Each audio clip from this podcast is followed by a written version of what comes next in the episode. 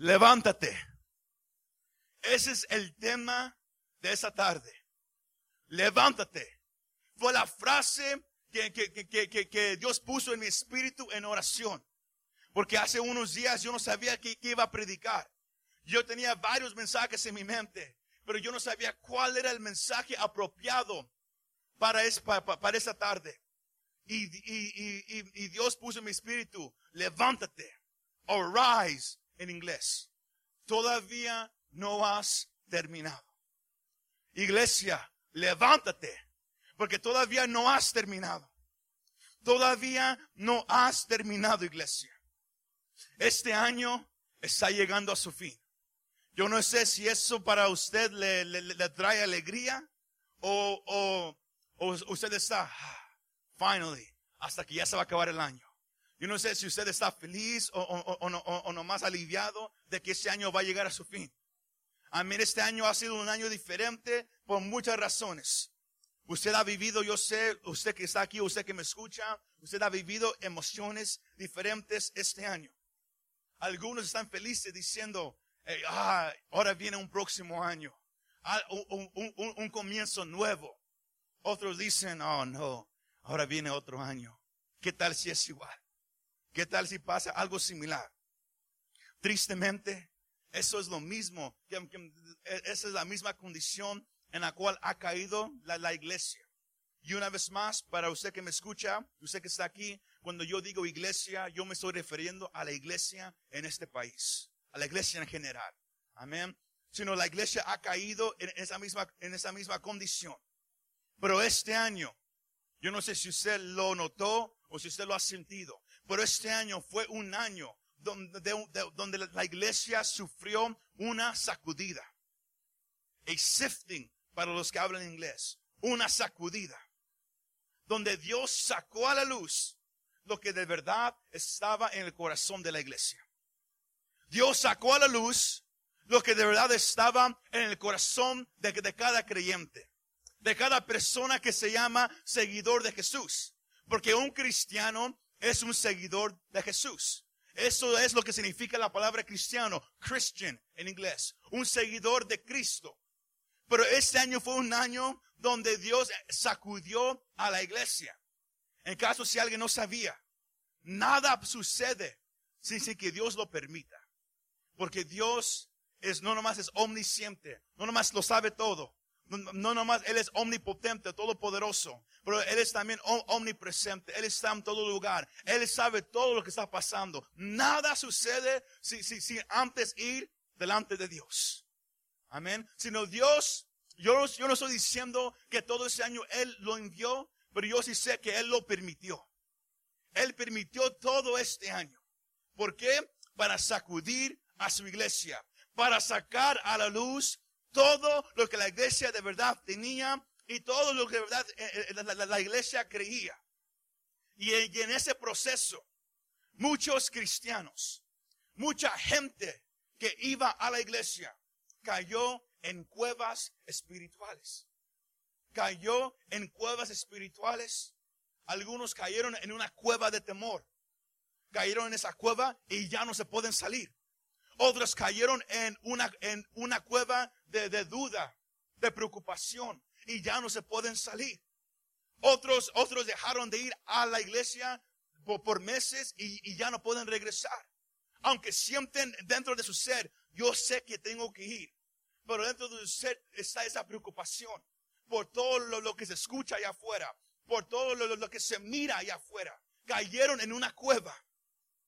Este proceso este año que sacudió a la iglesia, sacudió. Cuando usted se sacude algo, es, para, es para quitar cosas que, que usted no quiere que se quede ahí. O sea, si sea que usted sacude su, su, toalla, o usted, usted sacude un, un, tapete allá afuera, es para quitar todo lo que usted no quiere. Este año fue un año donde Dios sacudió a la iglesia. ¿Por qué? Porque ah, hubo mucho que se metió a la iglesia que Dios, eh, Dios dijo, esto no puede estar aquí. Esto no puede estar aquí. Para que yo haga lo que yo quiera hacer a través de mi pueblo. Para que la gente venga a conocer la salvación. La iglesia tiene que ser diferente. Sino Él empezó a sacudir la iglesia. Y en el proceso, la fe de muchos decayó. En el proceso, la, fe de muchos se hizo un poco más débil. En el proceso, muchos ya, ya muchos entendieron algo. La, gente que, antes decía, yo confío en Dios, venga lo que venga. De repente se miró en una pandemia, se miró en una crisis y se miró cómo de verdad pensaba. En qué de verdad creía. ¿No me cree? Nomás mire allá afuera. Mire las iglesias, mire los pastores, los cristianos, mire a, la, gente que, que, no conoce. Y usted va a mirar en qué cree la gente. ¿En qué cree? Por la, por la manera que habla, por, por, las acciones que toma. Con, con todo eso, usted va a mirar en qué cree la gente. Pero yo no vine a hacerle esto a usted. Porque ese año fue un año difícil. Un año que, la, que la iglesia nunca había experimentado. Pero a través de todo eso, Dios siempre tiene un propósito con todo. Porque para que una iglesia esté lista para un mover de Dios, tiene que haber una sacudida. Para que, que, que algo crezca de nuevo, los que han plantado plantas en su casa, saben lo que es podar. Saben lo, lo que es a, veces a, través de los años, en las temporadas, lo que es podar su planta para que pueda crecer algo nuevo. Quitar lo viejo, quitar lo muerto. Y, para eso uno tiene que podar. Para, que, para quitar lo sucio, uno tiene que sacudir. Y es lo que Dios empezó a hacer ese año, no nomás en el mundo, pero especialmente con su iglesia. Porque entró muchísimo la comodidad entró muchísimo lo, que es querer vivir como todos los demás. Bien cómodo, tener todo y en el proceso olvidarnos de quién es Jesús. Y Dios, si usted lee su Biblia, usted va a mirar desde Génesis hasta Apocalipsis, que a Dios no le importa tu comodidad. Dios no le importa tus posesiones. Lo que Dios le importa es, es tu alma. Lo que Dios le importa es tu condición espiritual. Y Él, y Él te va a sacudir porque es para tu bien. Él nos va a sacudir porque es para nuestro bien. ¿Por qué? ¿Por qué iglesia? Porque Él quiere que, que, que, que nadie se pierda más que todos vengan al, al, arrepentimiento. Él quiere que usted esté con Él para siempre, por la eternidad. Y si eso requiere que Él lo sacuda, si eso requiere que, el proceso se sienta difícil o no se sienta bien, Dios va a decir, es lo, es lo que voy a hacer. Muchas veces queremos que, Dios haga todo bien bonito. Oh, que Dios nos dé todo y, que podamos tener todo sin tener que sufrir. Pero la vida del Evangelio es una vida difícil. No es una vida fácil. Es una vida de sufrimiento. No es una vida de comodidad. Y este año Dios sacó eso a la luz. Como había muchos cristianos que se acostumbraron a la comodidad, que se, que se acostumbraron a una vida espiritual bien cómoda. Ir, ir a, la, a la iglesia nomás, nomás cuando quieren, nomás cuando tenían tiempo, nomás cuando se recordaban, nomás cuando necesitaban algo. Pero de repente vino una sacudida. Este año, aquellos que decían, yo tengo fe. Oh, yo creo en Dios. Este año esa gente se miró sacudida y, quedó temblorosa y quedó en su casa y no quería salir. Y algunos todavía no pueden salir. Se miró que de verdad su, su fe fue sacudida. Y aunque se siente fe ahorita, fue para tu bien. Yo te vengo a decir algo. Si usted se siente ahorita temeroso, Usted viene a la iglesia nomás, nomás cuando agarra el valor para venir. Yo no vengo a criticarlo. Yo nomás vengo a, decirle esto, que el proceso no se siente bien, pero es para tu bien. Es para tu bien. Porque a Dios le importa más tu alma que tu comodidad. A Dios le importa más dónde vas a pasar la eternidad de, de que cuánto dinero vas a hacer. Este año muchos perdieron su trabajo, el trabajo que ellos amaban, y tuvieron que, quedarse en la casa. Yo, yo podía pararme aquí y darle ejemplo tras ejemplo tras ejemplo de todo lo que ha pasado este año, pero usted ya lo sabe. Este año ha sido un año de sacudida. Pero este mensaje es para usted que ha caído. Este mensaje es para usted que está en casa todavía. Este mensaje es para usted que, que se siente lejos de Dios. You feel distant. Usted que se siente apático, apathetic, indiferente. Usted que, que, ha perdido la falta de interés en, en, en, lo que es Jesús. You've lost interest in who Jesus is. Este mensaje es para usted. Usted que usted que siente que ya no hay esperanza para el futuro. Usted que siente, yo no sé qué va a pasar. Me están diciendo que tengo que, tengo que tomar una, una vacuna. Pero yo, yo estoy mirando que, como muchos la están tomando. Algunos están desmayando. A otros nomás los lo están fingiendo. Yo puedo mirar que, que están diciendo. Puedo escuchar lo que están diciendo. Que, que vamos a regresar a todo normal en unos dos o tres años. Que ellos están diciendo que eso nomás se va a hacer peor y peor y peor y peor y peor. Y miro alrededor no nomás eso, pero luego puedo mirar en el gobierno la corrupción que se ha levantado, puedo mirar las iglesias cerradas y, quizás usted se está diciendo, ¿qué voy a hacer? ¿Qué está pasando? ¿Qué está pasando? todo lo, que, lo, que, yo quería, todo lo que era normal para mí, esos días bonitos, ¿en dónde están? ¿Qué ha pasado? Yo vengo a decirte, hermano, hermana, yo vengo a decirte, amigo, amiga, que el tiempo ha llegado, porque aunque hay tinieblas, las tinieblas no duran para siempre. Aunque hay tormentas, las tormentas no duran para siempre.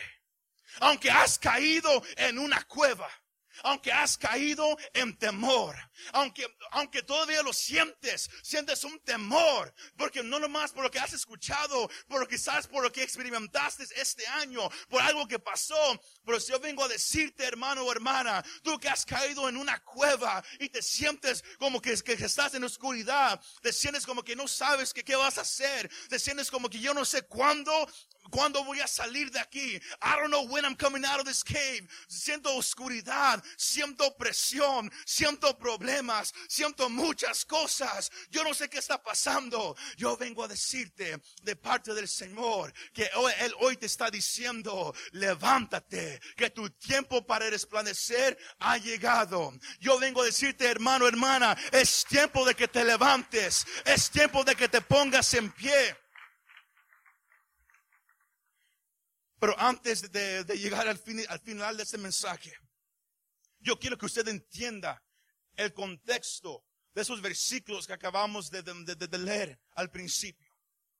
El profeta Miqueas, Dios le dio a él una, obra para hacer. Y no era fácil. Él tenía que profetizarle al pueblo de Israel y de Judá que iba a venir juicio de Dios.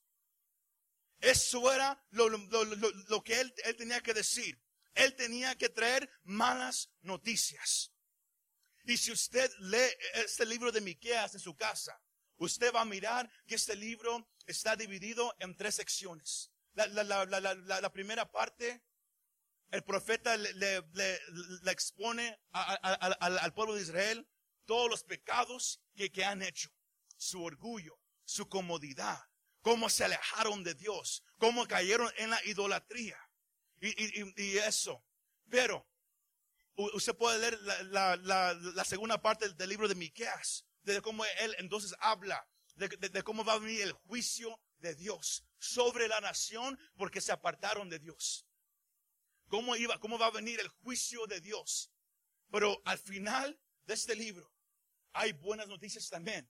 De que aunque va a venir la ira de Dios, de que aunque Dios va, a juzgar el pecado de la nación, Él también iba a traer un libertador, un libertador que iba a venir a rescatar no nomás al pueblo de, Israel, pero él iba, a venir a rescatar a la humanidad. Porque ese es el evangelio de, de la cual usted y yo creemos, que hay un Dios. Y este Dios no es un Dios hecho por manos de hombre. Él no es un Dios que alguien se inventó. Él no es un Dios que, creado de madera, de bronce o, de plata. Él no es un Dios que, si se cae se quiebra en pedazos. Él es el Dios que, formó los cielos y la tierra. El hombre no formó al Dios del universo. Dios formó al hombre. El, profeta, al, al, él, em, em, empezar a, hablar del juicio que iba a venir, usted puede mirar que el profeta Miqueas vivió a la misma vez que, el profeta Isaías y también del rey Ezequías. Y, de, cómo iba a venir una invasión de los asirios y cómo ellos iban a venir a, tratar de invadir a Israel.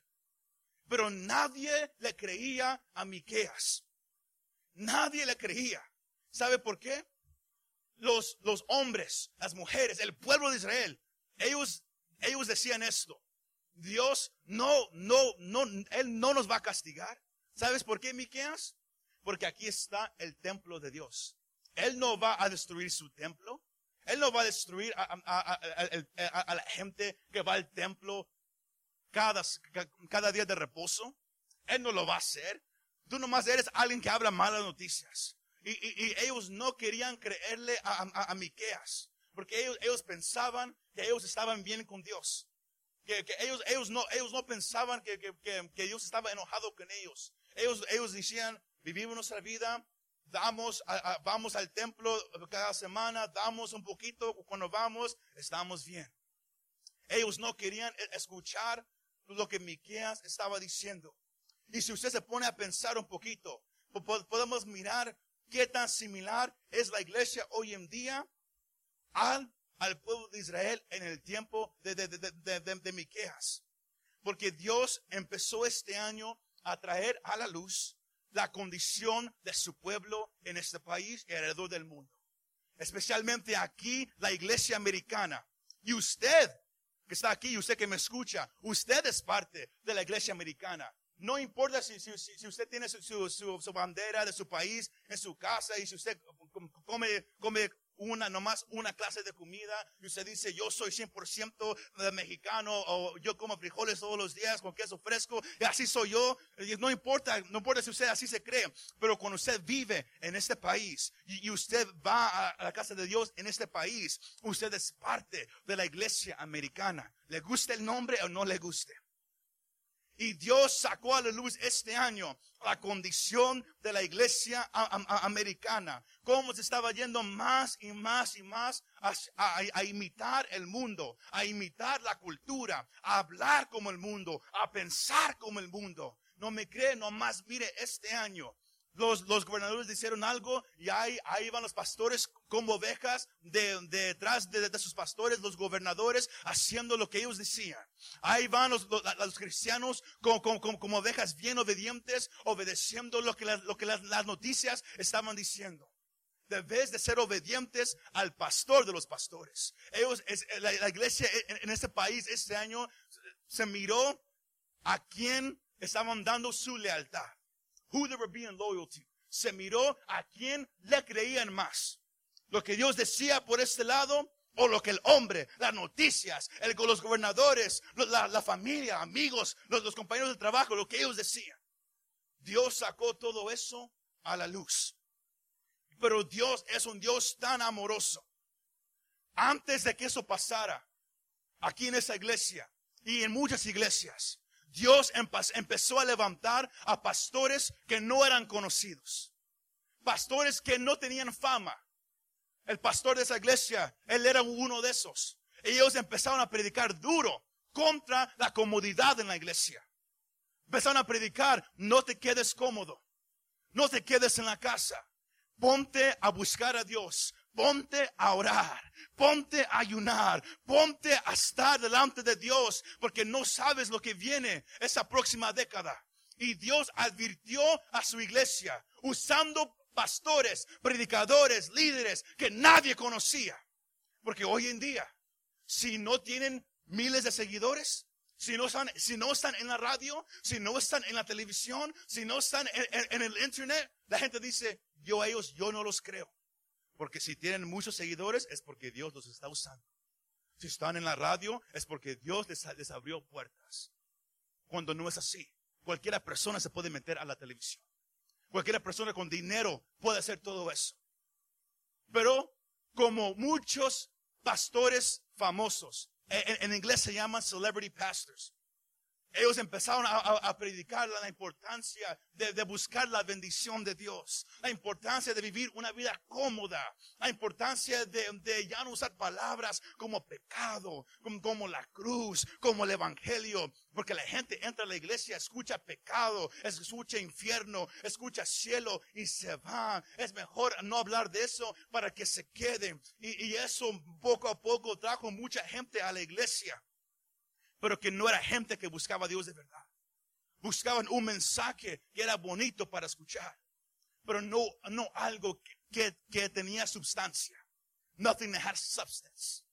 Y Dios usó a, predicadores no famosos, pero que eran hombres que lo buscaban, mujeres que lo buscaban a, a, predicar a la iglesia, pero la iglesia no escuchó. Decidió vivir como el mundo. Y este año eso fue el resultado se miró todo. Con, no importa quién, quién, quién es usted. Este año todos tuvieron duda. Este año todos tuvieron miedo. Todos cayeron en preocupación, en pensamiento. ¿Qué vamos a hacer? ¿Y qué tal si es verdad?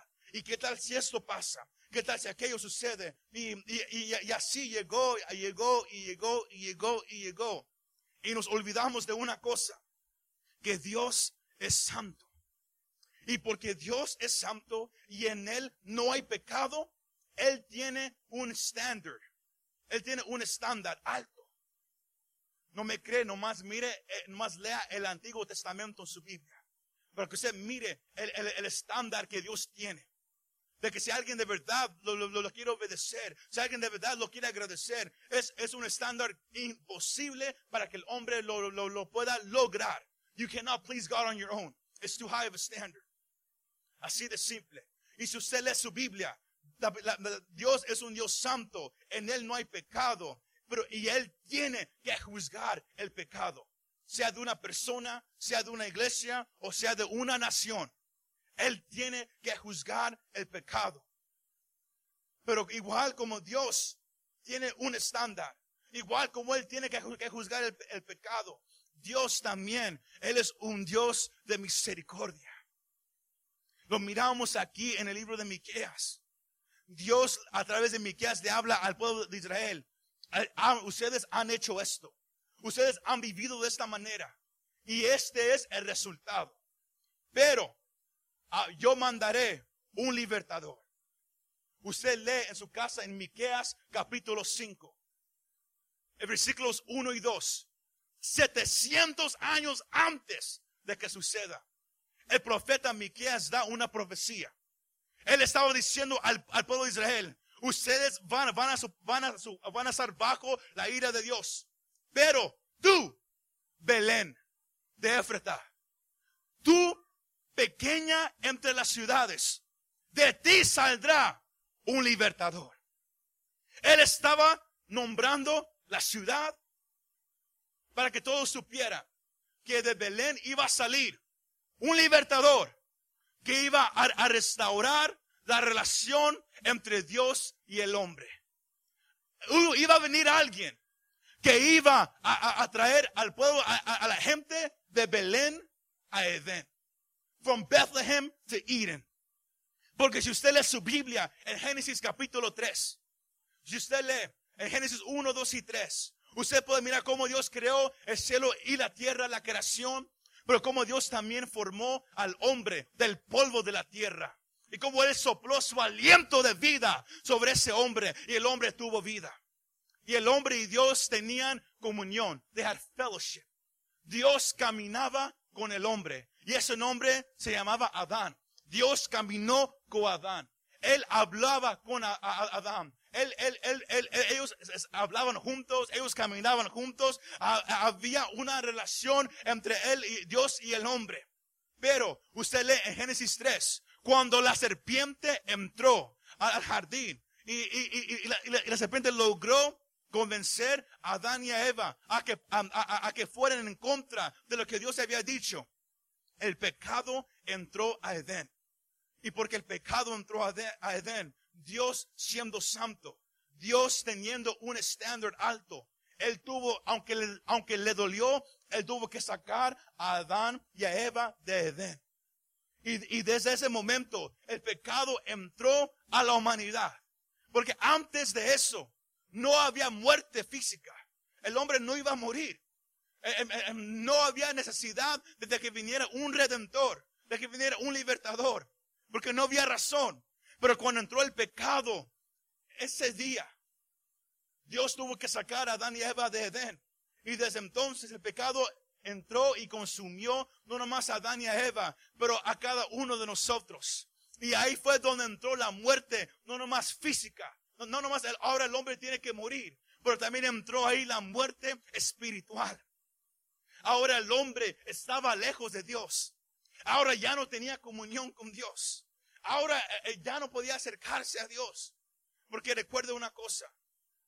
El, hombre no, no, en su, propia fuerza, el hombre no puede acercarse a Dios en su propia fuerza. Dios es el que atrae al hombre hacia Él. Cuando usted tomó una decisión un día cuando usted escuchó el, mensaje de, cómo había un libertador, no fue usted que, que, escogió a Dios. Dios a usted ya lo había escogido. Dios a usted ya lo había escogido desde la fundación del mundo. Piense eso un momento. Cuando yo le digo que Dios es misericordioso, Él es misericordioso. Que Dios nos había escogido a nosotros desde la fundación del mundo lo debe de hacer a usted pensar un poco. Lo debe de hacer a usted pensar de, quién soy yo para, que Dios me ame tanto a mí. Y, y por esa razón, Pablo dice en Romanos capítulo 5 que por un hombre el pecado entró al mundo, hablando de Adán. Pero también dice, pero también por un hombre entró la salvación a la humanidad. Y ese hombre se llama Jesús de Nazaret. Ese hombre se llama Jesús de Nazaret. Él fue, Jesús fue el perfecto sacrificio para todos nosotros. usted lee en su casa Filipenses 2. Él dejó, él dejó el lugar al lado del Padre. Y él tomó la forma, él tomó la forma de, de un humano. Y él nació de una, de, una virgen. y él, él, vino y él tomó todo el pecado sobre él. Pablo dice en 2 de Corintios 5:21 que el que nunca había conocido pecado se hizo pecado por nosotros. El que era perfecto, el que nunca había fallado, el, que vino y nació de una virgen. Imagínense cómo fue esa noche. Estamos esta semana en, la temporada donde como cristianos reconocemos y observamos que un día vino el Hijo de Dios. Y él, él, no vino en un palacio, él vino a través de, una, virgen, una muchacha. Y él nació de ella. ¿Y sabe qué sucedió? Él nació sin pecado. Él vivió una vida sin pecar. Porque él sabía que él un día iba a tener que, tomar su, lugar en un madero. Él iba a tener que, sufrir. Él iba a tener que derramar su sangre para que la humanidad tuviera la oportunidad de, tener una relación con, con Dios el Padre una vez más. Imagínese esa noche. El Hijo de Dios está naciendo en este mundo pastores en un campo cuidando de sus ovejas. Los ángeles se les aparecen y por la primera vez en la historia de la humanidad escuchamos el Evangelio que hoy en la ciudad de David nos ha nacido hoy un Salvador que es Cristo el Señor. Un Salvador que va a salvar a la humanidad de su pecado. Él lo va a salvar. Uno nomás se puede imaginar cómo, era e, e, esa imagen. Porque Romanos 8:8 dice que el hombre no se puede salvar a sí mismo. Así de simple. Nadie se puede salvar. Nadie puede decir, yo voy a ir al cielo porque soy buena persona, porque hago, esto o algo aquello. No, sino fue el Hijo de Dios que tomó nuestro lugar. ¿Y saben qué? Que amor tan grande que, que siendo aún pecadores, Cristo murió por nosotros. Él vino a Belén para regresarnos a Edén. Él vino a Belén para regresarnos a Edén. Porque Edén era el lugar donde el hombre tenía comunión con Dios una vez más. Edén era ese lugar. Pero hoy en día, la, iglesia que, debe de predicar ese mensaje tan hermoso, caímos en una manera de, pensar bien alejada de lo que Dios ha, querido de nosotros. Porque este año hemos mirado temor, depresión, problemas, corrupción. Hemos, hemos mirado tanta cosa ah, en, nuestro país y alrededor, de este mundo. No nomás eso, pero hemos escuchado una, una de las frases más tontas que, ha salido de, de, nuestro gobierno. La frase trabajador esencial, essential worker. No nomás no nomás ha, subido este año los, suicidios, no nomás subieron los divorcios, no nomás subió el pánico, no nomás subió el temor, pero a pesar de todo eso, e, el, gobierno dice que ahora solamente cierta gente es importante. ¿Y sabe qué? Eso causó aún más, más, temor en la gente. Eso causó en, la gente que, que se sienta que no vale nada. Diciendo, entonces, el trabajo, el trabajo que yo hago, a lo que yo he dedicado mi vida, ahora me están diciendo que no es esencial, que no vale nada. Y eso ha causado que muchos han caído en depresión. Pero yo quiero que usted sepa una cosa. El gobierno le puede decir, quizás tú no eres alguien esencial. Pero ante los ojos de Dios, cada persona es esencial. Porque Él vino a morir en tu lugar. Él vino a morir en tu lugar. Ellos te pueden decir, lo que haces no es esencial, pero Dios te dice, tu vida para mí es esencial. Por eso fue que yo di mi vida en la cruz. Dios te amó tanto que, que Jesús dio su vida por ti. No dejes que alguien te diga que lo que haces no es esencial. Ante los ojos de Dios, tú eres esencial. Regresemos en ese momento al capítulo 7 de Miqueas. Miqueas acababa de, del capítulo 1 al capítulo 6 de, profetizar. Y él profetizó todo lo que iba a venir sobre Israel. Y si usted lee el capítulo 7, versículos 1 al 6, usted mira esto, que hasta Miqueas mismo se queda sorprendido. Hasta él dice, ay de mí, woe is me, por todo lo que viene por todo lo que está de venir. Y si usted lee versículos 2 al 6, usted, si usted los lee, usted va a mirar exactamente lo que está pasando en este país. Él dice, ¿en dónde está la gente justa? Ahora, él dice en, el versículo 2 y 3, ahora hay corrupción en el gobierno. Ahora los jueces toman dinero para juzgar un caso. Él dice, Ahora nadie quiere buscar lo bueno. ¿En dónde están aquellos que cuidaban de la ciudad? ¿En dónde están aquellos? Porque ahora, aún en la familia, ahora se levanta hijo contra padre, nuero o nuera contra suegro o suegra. Espero que lo dije correcto, porque algunos me dijeron que, los, que los nueros no eran, pero yo creo que sí son. Amén. Pero pero eh, eh, eh, se, levantan el nuero y la nuera contra el suegro y la suegra. Y luego Miqueas dice, ¿qué está pasando? ¿Qué está pasando? Pero si usted lee Miqueas 7:7, él dice, pero yo pondré mi esperanza en Jehová. Él es mi luz y él es mi salvación. Él es mi luz y mi salvación. Y cuando él dice eso, algo sucede cae sobre él el Espíritu Santo. Y luego, ¿sabe, sabe qué pasa? Versículos 8, 9 y 10, Él los habla. Pero si usted estudia la Biblia, usted sabe que los versículos 8, 9, 9 y 10 es la nación de Israel hablando proféticamente a través de Miqueas.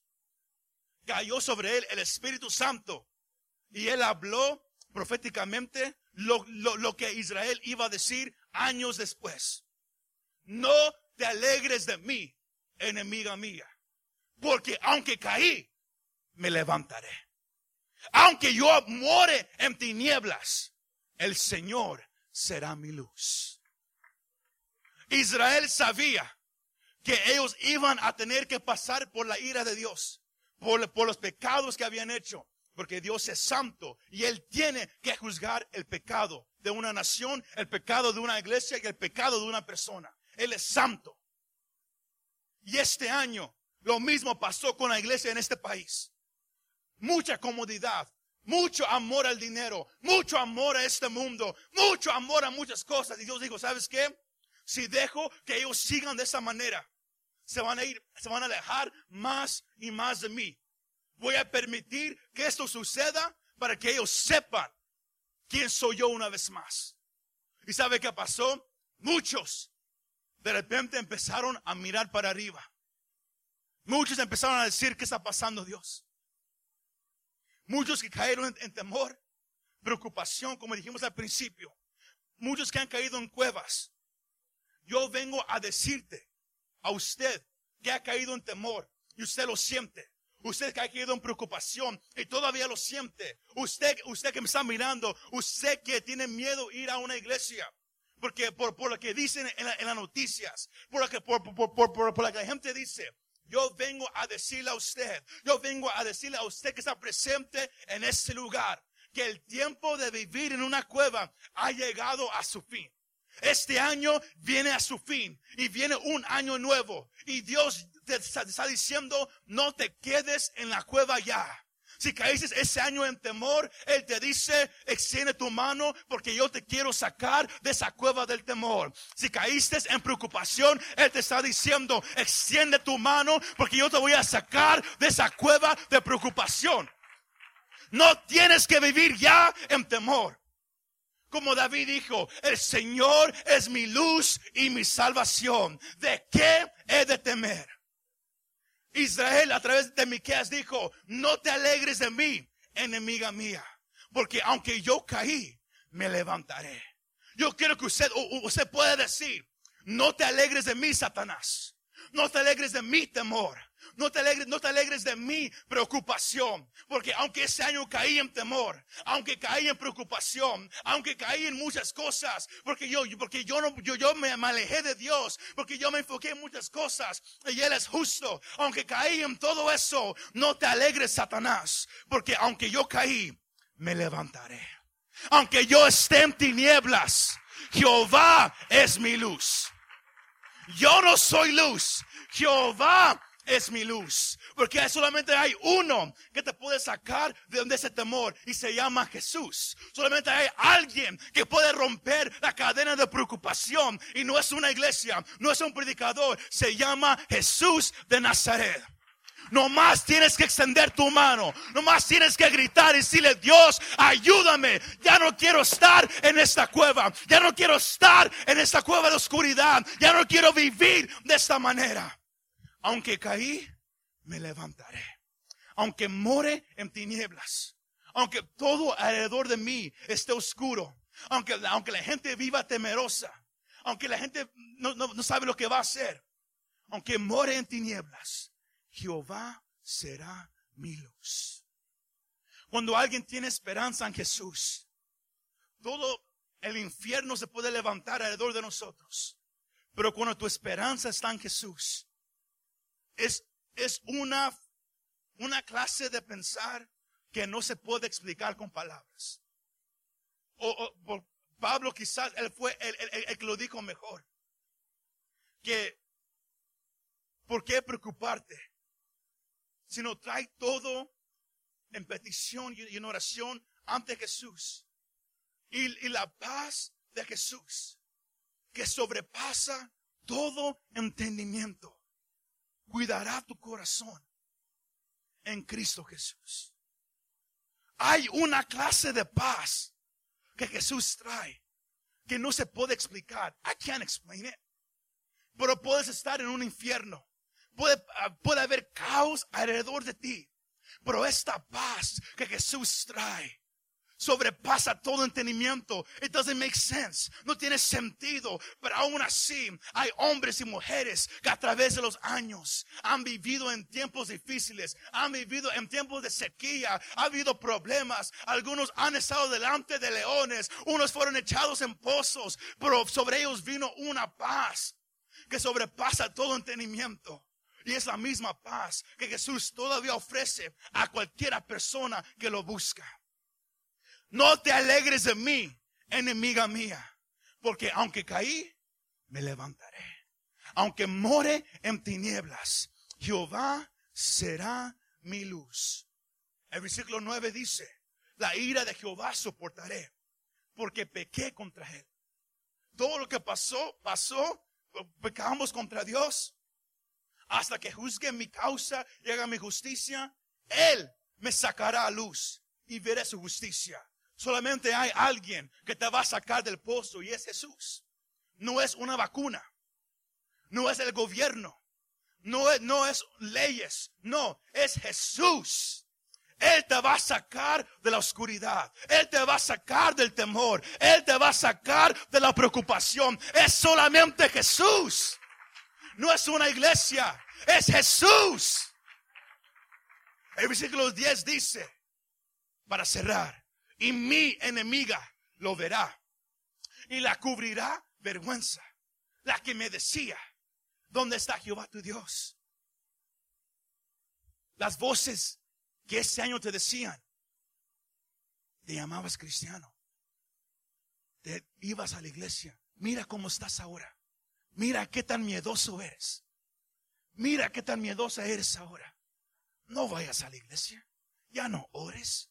Ya no busques a Dios. Mira, mira, mira lo que está pasando. Mira, los pastores están en la casa también. Mira, las, iglesias están cerradas también. Mira, nadie ya cree en Dios. Mira, mira nomás lo que está pasando. La que me decía, ¿dónde está Jehová tu Dios? mis ojos la verán. Ahora será hollada como lodo de las calles. Para hacerlo en el lenguaje actual de hoy en día, mis ojos van a mirar cómo esta enemiga que me hablaba, cómo va a ser pisoteada en la calle como alguien pisotea el lodo. Porque ¿saben qué? Satanás fue vencido. ¿Y sabe quién lo pisoteó? Jesús de Nazaret. Dios lo dice en Génesis capítulo 3. Y, pondré sobre, sobre ti y la mujer. Alguien que va a traer libertad. Colosenses 2, 13 al 15 dice, y Jesús tomó todo, pecado, dolor, vergüenza, todo, y lo, clavó conjuntamente con él en la cruz del Calvario. Públicamente, públicamente, desarmando potestades y principados. Públicamente, para que todos lo miraran para siempre, para que se hablara a través de los siglos, que públicamente el Hijo de Dios murió en una cruz por los pecados de la humanidad y fue sepultado. Y de acuerdo a las escrituras, al tercer día, Él resucitó de los muertos, derrotando públicamente a Satanás, públicamente a la muerte, públicamente al infierno, tomando sobre Él las llaves del Hades y de la muerte. Yo vengo a decirte, no tienes que seguir viviendo de esa manera. No tienes que vivir en temor. No tienes que vivir preocupado. Cuando alguien cae en temor, cuando, alguien vive preocupado, es porque se ha olvidado quién es Jesús. Porque Jesús trae paz. Él trae libertad. Satanás trae temor. Satanás trae preocupación. Él vino nomás para hurtar, para matar y para destruir. Pero Jesús vino para darte vida y vida en abundancia. Él vino para darte amor, paz, alegría. No importa lo que esté pasando. Sino yo vengo a decirte, hermano, hermana, amigo, amiga, hay una esperanza para ti todavía. Y se llama Jesús de Nazaret. Él no ha perdido una batalla. Él nunca llega tarde. Él siempre llega a tiempo. Y Él hoy te está diciendo, no tienes que terminar este año igual como lo viviste. Tienes que entrar al próximo año igual como, como has llegado este año. Yo vengo a decirte, iglesia, que, que, juntamente con Jesús de Nazaret, Él te puede sacar de ese pozo en el cual has, has caído. Y cuando Él te saque, tú también vas a poder decir un día, oh, aleluya, ¿dónde estás tú, enemigo mío? ¿Dónde estás tú, Satanás? Porque sabes que yo me caí, pero Dios me levantó. Yo estaba en tinieblas, pero Él es mi luz. ¿En dónde estás tú que me decías, ya no te vas a levantar, ya no hay victoria, vas a sufrir para siempre? Así va a ser tu final. ¿En dónde estás tú? Si en la cruz del Calvario, Jesús venció a Satanás y lo venció para siempre. Si usted le alaba, si usted le adora, póngase de pie y dele gloria, dele gloria, dele gloria, eleve su voz y dele gloria. Dígale gracias, Señor, por tu victoria. Gracias, Señor, por estar conmigo. Gracias, Señor, porque nunca me has dejado huir. Gracias, Señor. Gracias, Señor. Gracias, Señor. Gracias, Señor. Usted que me está mirando o escuchando, no tienes que vivir atemorizado jamás. Las noticias te van a asustar. Los gobiernos van a querer hacer su voluntad. Pero hay un rey más alto que el gobierno. Hay un rey que ha vencido todo. Hay muchos pastores confundidos hoy en día. A muchos cristianos vivieron temor, pero no se tienen que quedar de esa manera. Jesús es el camino, la verdad y la vida. Él es el único que puede traer libertad. Él es el único que te puede sacar de ese pozo. Y Él hoy te ofrece esa, esa oportunidad. Nomás tienes que extender tu mano y decirle que Jesús te necesita. Si lo quieres hacer, ahí donde estás, extiende tu mano y di Jesús. He escuchado lo que, lo que, este mensaje. Y ya no quiero vivir mi vida de esta manera. He escuchado que tú viniste a morir en una cruz. Que tú fuiste el, sacrificio perfecto por el pecado de todos nosotros. Y este año ha sido difícil para mí. Quizás me aparté de ti. Pero hoy te pido ayúdame. Sácame de ese pozo. Sácame de esa manera de pensar en cual he caído. Ayúdame una vez más. Ayúdame. Perdóname por alejarme de ti. Pero te entrego mi vida. Tú eres el Hijo de Dios. Tú eres el Rey de Reyes. Me entrego totalmente a ti. Me entrego totalmente a ti. Me rindo totalmente a ti, Señor. Toma mi vida. Que te la entrego todo, totalmente a ti. Tráeme libertad. Porque ya no quiero vivir de esta manera. Gracias por tu amor. Gracias por tu misericordia. Gracias porque estás conmigo. Amén y amén.